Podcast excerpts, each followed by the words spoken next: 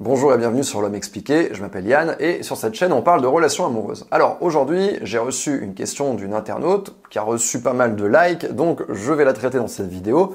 Je vous lis sa question. Élise me demande Bonjour Yann, penses-tu que le fait d'habiter avec la personne puisse se faire rapidement sans tomber dans la routine et quels conseils donnerais-tu pour préserver l'espace de chacun lors d'un emménagement commun et de ne pas devenir interdépendant? Merci Élise pour cette question dans laquelle je vois plusieurs fils de différentes couleurs qui sont euh, entremêlés mais qui n'ont pas forcément rapport les uns avec les autres. Donc je vais essayer de les prendre, ces éléments un par un, j'en vois à peu près quatre. Euh, le premier élément étant le fait d'emménager rapidement avec la personne. J'ai envie de dire, pourquoi? Pourquoi faire une chose pareille? Surtout quand on n'a pas de pression, quand on n'a pas d'urgence. C'est comme si vous lisiez un livre, je sais pas, Joël Dicker ou Marcel Proust, et que vous décidiez de passer les dix premiers chapitres hyper rapidement, euh, en faisant une page sur deux ou en lisant en diagonale. Et c'est dommage parce que dans ces chapitres, il y a probablement des choses qui sont très intéressantes et qui vont vous permettre de mieux comprendre l'histoire après. Donc c'est à peu près la même chose qui va se passer quand on emménage rapidement avec une personne. On saute non pas des chapitres mais tout un tas d'expériences qu'on va faire à deux, des expériences qui sont bonnes ou mauvaises mais qui dans tous les cas vont nous apprendre des choses sur notre partenaire, sur sa façon de vivre et donc on va arriver plus informé, plus armé sur l'emménagement. Quand on prend une décision rapide, généralement le manque de temps fait qu'on manque d'informations, donc on n'a pas toutes les cartes en main pour prendre notre décision. Donc il y a un petit côté euh, décision à l'aveugle, je me cache un œil ou je me cache les deux, j'y vais, je saute et euh, j'espère que ça va bien se passer. Parfois ça se passe bien, parfois ça se passe mal. Donc si vous voulez mettre toutes les chances de votre côté, moi je vous conseille d'attendre, de vivre vos dix premiers chapitres en prenant le temps de les savourer et d'arriver très informé euh, au début du chapitre 11 en sachant euh, qui est le personnage, qui je suis, qui il est, comment on fonctionne et qu'est-ce qui va se passer si on vit ensemble en promiscuité. Alors bien sûr, on va me dire que parfois ça n'est pas possible, etc., etc. C'était par exemple le cas de mes parents qui n'ont pas pu euh, vivre euh, séparément pendant deux ans. Ils étaient chez leurs parents et ils ont dû rapidement emménager ensemble, se marier. Oui, ok, mais parfois on a de la chance et parfois on n'en a pas. Parfois ça marche, parfois ça marche pas. Aujourd'hui, si vous voulez mettre toutes les chances de votre côté, eh bien, essayez d'avoir le maximum d'expérience avant. Maintenant, on va me dire, oh oui, mais on habite très loin, on habite à distance, c'est compliqué. Vous pouvez très bien déménager dans la même ville que votre partenaire et avoir deux appartements à quelques minutes l'un de l'autre c'est quelque chose qui peut être mis en place. Il n'y a pas d'obligation à emménager immédiatement ensemble et euh, je vous rassure, ça ne sera pas mal pris dans un scénario pareil si, dans un premier temps, vous trouvez ça plus agréable eh bien d'avoir chacun vos espaces et de vous découvrir dans ces deux univers. Ensuite, il y a le fil de la routine qui est souvent vu comme le plus gros problème. C'est la routine qui va détruire notre couple. C'est la routine qui va nous éloigner il y a toujours une part de routine dans la vie. Euh, la vie est une routine. Chaque jour, le soleil se lève, il se couche et on recommence. Donc, la vie est faite de cycles et dans ces cycles, il y a d'autres cycles. Donc, on se lève, on va prendre un petit déjeuner, on va travailler, on va prendre un déjeuner, on va retravailler, etc., etc. Donc, déjà, dans la vie, il y a une forme de routine. On va pas pouvoir éliminer ça complètement du couple. Ce n'est pas possible. Moi, ce que j'identifie à travers mes coachings, c'est que souvent, on pense que c'est la routine le problème, mais en réalité, c'est que le fait d'habiter ensemble change complètement la façon dont le couple va fonctionner, puisque tout à coup, eh bien, votre partenaire vous voit H24 et vous le voyez H24. Il n'y a plus cette alternance de plein et de vide. On se voit et on ne se voit plus. Tout à coup, vous le voyez en permanence. Il n'a plus réellement de mystère pour vous. Vous voyez chacune de ses petites habitudes. Vous pouvez dire quasi à chaque instant où il se trouve, ce qu'il est en train de faire. Et donc, on a un basculement complet dans la dynamique de notre relation amoureuse et dans la dynamique de notre séduction. Et bien souvent, ce qui va se passer dans ce changement-là, c'est que, alors oui, il y a une petite routine quotidienne qui s'installe, mais j'ai envie de dire cette routine, on l'a quand même quand on est en vacances, c'est pareil. Mais il y a surtout le fait qu'on risque de perdre ce qui pouvait nous rendre séduisants aux yeux de notre partenaire. Mettons par exemple que une chose qui rend votre homme séduisant à vos yeux, ce soit le fait qu'il soit challengeant. C'est-à-dire que oui, vous êtes avec lui, vous l'avez séduit, vous êtes ensemble, mais malgré ça, vous sentez qu'il y a quand même toujours une petite part de votre homme qui vous échappe, qu'il continue à plaire aux gens autour de lui, qu'il continue euh, comme ça à s'épanouir dans la vie. Il n'est pas complètement à vous, il ne vous appartient pas complètement. Il reste un challenge. Il n'est pas euh, votre objet, il n'est pas votre jouet. Ça, c'est quelque chose qui peut-être, j'imagine pour la plupart de celles qui vont regarder cette vidéo, rend un homme séduisant. Il se renouvelle en permanence. Certes, on lui plaît, on l'a séduit, mais il n'est pas acquis. Eh bien, cette part de challenge peut se perdre dans le fait d'emménager ensemble. Parce que tout à coup, on voit notre homme en permanence, il n'a plus aucun mystère, on voit là où finalement on ne savait pas trop ce qu'il faisait, on ne savait pas trop où il était, euh, à quel euh, loisir il s'occupait, comment il organisait sa vie. Tout à coup, on voit tout, hop, le voile est levé. Et donc effectivement, il y a souvent une petite perte de challenge à ce niveau-là. Et ça, ça risque de faire plus mal à vos sentiments amoureux. Et d'ailleurs, les hommes peuvent s'en inspirer s'ils regardent cette vidéo que la routine qui va s'installer où parfois on va euh, se lever ensemble, prendre le petit déj ensemble, etc. On se retrouve, etc. Alors bien sûr, il faut essayer de combattre la routine dans son couple et c'est l'effort de chacun des deux partenaires dans le couple. C'est pas juste un ou juste l'autre. Ne tombez pas dans ce piège de devenir la personne qui va tout organiser pour que euh, la vie de la relation soit comme ça, comme une espèce de manège qui change de couleur à chaque tour. Non. Vous devez faire des efforts pour casser la routine. Parfois, ce sont des efforts qui sont très subtils.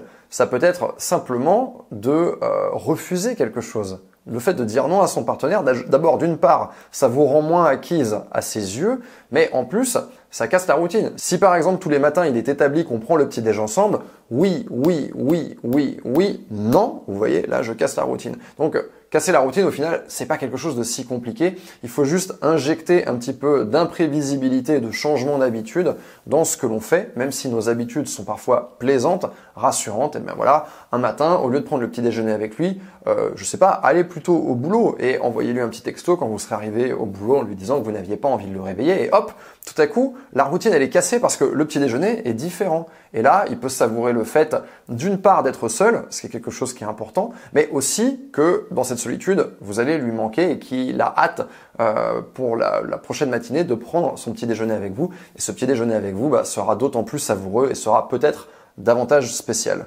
Enfin, dans la question posée par Alice, elle demandait quels conseils je donnerais pour préserver l'espace de chacun lors d'un emménagement et ne pas devenir interdépendant. Alors, je ne pense pas qu'il y ait un grand danger euh, d'interdépendance, mais par contre, cette histoire d'espace est très intéressante. D'abord, pour que chacun puisse préserver son espace, il faut de l'espace, évidemment. Ça tombe sous le sens. Mais c'est pas forcément évident parce qu'il y a beaucoup de gens qui décident d'emménager ensemble en se disant euh, cool, on va faire une affaire, euh, je paye 1000 euros de loyer, euh, elle paye 700 euros de loyer, eh bien on va prendre un appart où on va payer, je sais pas, 1300 euros de loyer et donc on paiera moins cher. Chacun proportionnellement paiera moins cher et donc ça va être intéressant. Sauf que là, qu'est-ce qu'on a fait? Généralement dans cette opération où on croit économiser, euh, bien on économise également l'espace et donc on réduit l'espace. Et donc on manque d'espace pour pouvoir justement avoir cet espace personnel, euh, individuel, dans lequel on va pouvoir exprimer sa singularité. Donc mon conseil là-dessus, c'est de toujours voir plus grand que ce que vous envisagiez.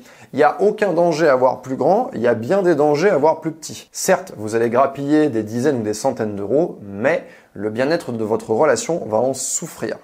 Toujours sur cette question d'espace, je vais vous révéler ce que les hommes m'ont dit au fil des coachings que j'ai eu ces 12 dernières années. Des hommes donc qui avaient aménagé avec leurs copines et qui du coup avaient du mal à gérer leur relation. La première de leurs difficultés, ce n'était pas l'interdépendance, mais c'était le manque de vie privée. Voilà. Et ça, pour moi, c'est tout à fait lié euh, à l'espace et donc au manque d'espace. D'abord, il faut suffisamment d'espace. Ensuite, il faut des espaces identifier des espaces où vous pouvez vous isoler ou alors une gestion intelligente euh, de l'agenda de l'appartement pour s'assurer que à un moment donné, vous avez votre vie privée, il a sa vie privée. En tout cas, moi, ce que j'ai remarqué, c'est que la plupart des hommes que j'ai eu en coaching sur cette question, eh bien, ils avaient ce manque de vie privée. Ils n'arrivaient pas en fait à se recharger, à se ressourcer, euh, bah, parce qu'ils étaient en quasi permanence avec leur partenaire ce qui au final n'était plus un moment de qualité pour eux, puisque ce moment de qualité s'étire dans le temps de manière indéfinie. Hein, c'est comme quelqu'un bah, qui veut retenir son souffle. Je prends beaucoup d'air dans mes poumons, je retiens mon souffle, mais au fur et à mesure, l'air, ça me nuise. À un moment donné, bah, je vais avoir besoin de respirer à nouveau. Ça, c'est l'expérience euh, que m'ont partagé beaucoup d'hommes. Alors bien sûr, c'est une généralité, mais elle est néanmoins vraie tant je l'ai vérifié. C'est pas forcément que votre homme, en particulier celui-là, va avoir ce problème, surtout si vous appliquez les conseils que je donne dans cette vidéo, mais en tout cas, faites attention, ça risque d'être un de vos plus grands pièges. Donc voilà, si vous emménagez ensemble, bien sûr, il va y avoir cette espèce d'euphorie du début, où on va choisir l'appartement, on va meubler l'appartement, on va décorer l'appartement. Tout ça, c'est bien sûr très sympathique, mais une fois qu'on a terminé ce chapitre-là, eh bien, il faut regarder un petit peu ce qui va se passer, quelle est la dynamique de la relation. La scène a changé, les rôles sont souvent redistribués, parfois mal distribués, donc il faut être particulièrement vigilant parce que bien, c'est des choses qu'on n'a pas nécessairement appris. Si c'est la première fois qu'on emménage avec quelqu'un, on risque de faire des erreurs. Beaucoup de gens les font. Moi, je les ai fait le premier et vous risquez de les faire également. Donc, faites attention à cette histoire d'alternance de plein et de vide, de respiration sur laquelle j'insiste beaucoup et donc sur laquelle j'insiste naturellement quand on habite ensemble. Passez du temps en dehors de l'appart ou de la maison, faites en sorte qu'il passe du temps également, faites-lui comprendre que c'est totalement ok qu'il passe du temps en dehors de l'appart et de la maison, qu'il n'y a pas de problème, qu'il n'est pas jugé, qu'il n'a pas besoin de revenir. Beaucoup d'hommes ont cette idée fausse en réalité. Hein, ils vont presque s'asphyxier eux-mêmes, à savoir qu'ils vont rentrer au bercail alors que vous ne les y attendez pas. Et peut-être que d'ailleurs vous-même avez besoin de temps pour vous, vous avez envie de profiter de l'appart, mais eux vont rentrer comme ça, vous, parce que euh, ils vont penser que c'est ce que vous attendez d'eux. Donc ne les encouragez pas dans cette voie. Faites-les comprendre que voilà, l'appartement, euh, c'est l'appartement à tous les deux, mais que à un moment donné, je peux en profiter, tu peux en profiter. On a nos deux espaces dans l'appartement, et donc que ce sera pas tout le temps tous les deux dans la même pièce de jour comme de nuit. Voilà, j'espère que cette vidéo va vous aider à réfléchir, surtout si vous êtes en train de préparer votre aménagement. C'est toujours quelque chose d'excitant. Et je ne veux surtout, surtout, surtout pas calmer votre joie. Posez-vous des questions, discutez avec votre partenaire. Il y a beaucoup de choses dont vous devez discuter. J'en ai parlé très récemment sur mon club. On a fait une vidéo très approfondie sur le sujet. Il y a des choses dont il faut parler, il y a des choses à mettre en place. Et donc ne faites pas seulement attention aux trucs amusants comme la déco ou le déménagement ou la fameuse virée euh, chez Ikea ou chez Roche-Beaubois si vous êtes plus Voilà, c'était Yann. J'espère que cette vidéo vous a plu. Si c'est le cas, faites-le moi savoir. Mettez un like sous la vidéo en appuyant sur le pouce bleu. Et si vous n'êtes pas abonné, mais qu'attendez-vous pour le faire? D'ailleurs, j'en profite pour vous dire que s'abonner c'est une chose, ça ne veut pas dire que vous verrez mes vidéos. Pour en être sûr, vous devez cliquer sur la cloche des notifications juste à côté du bouton s'abonner et ensuite sélectionner toutes les notifications. Comme ça, la prochaine fois que je vous propose des thèmes, eh bien, vous pourrez participer. Je vous souhaite une excellente journée ou une excellente soirée et je vous dis à très bientôt.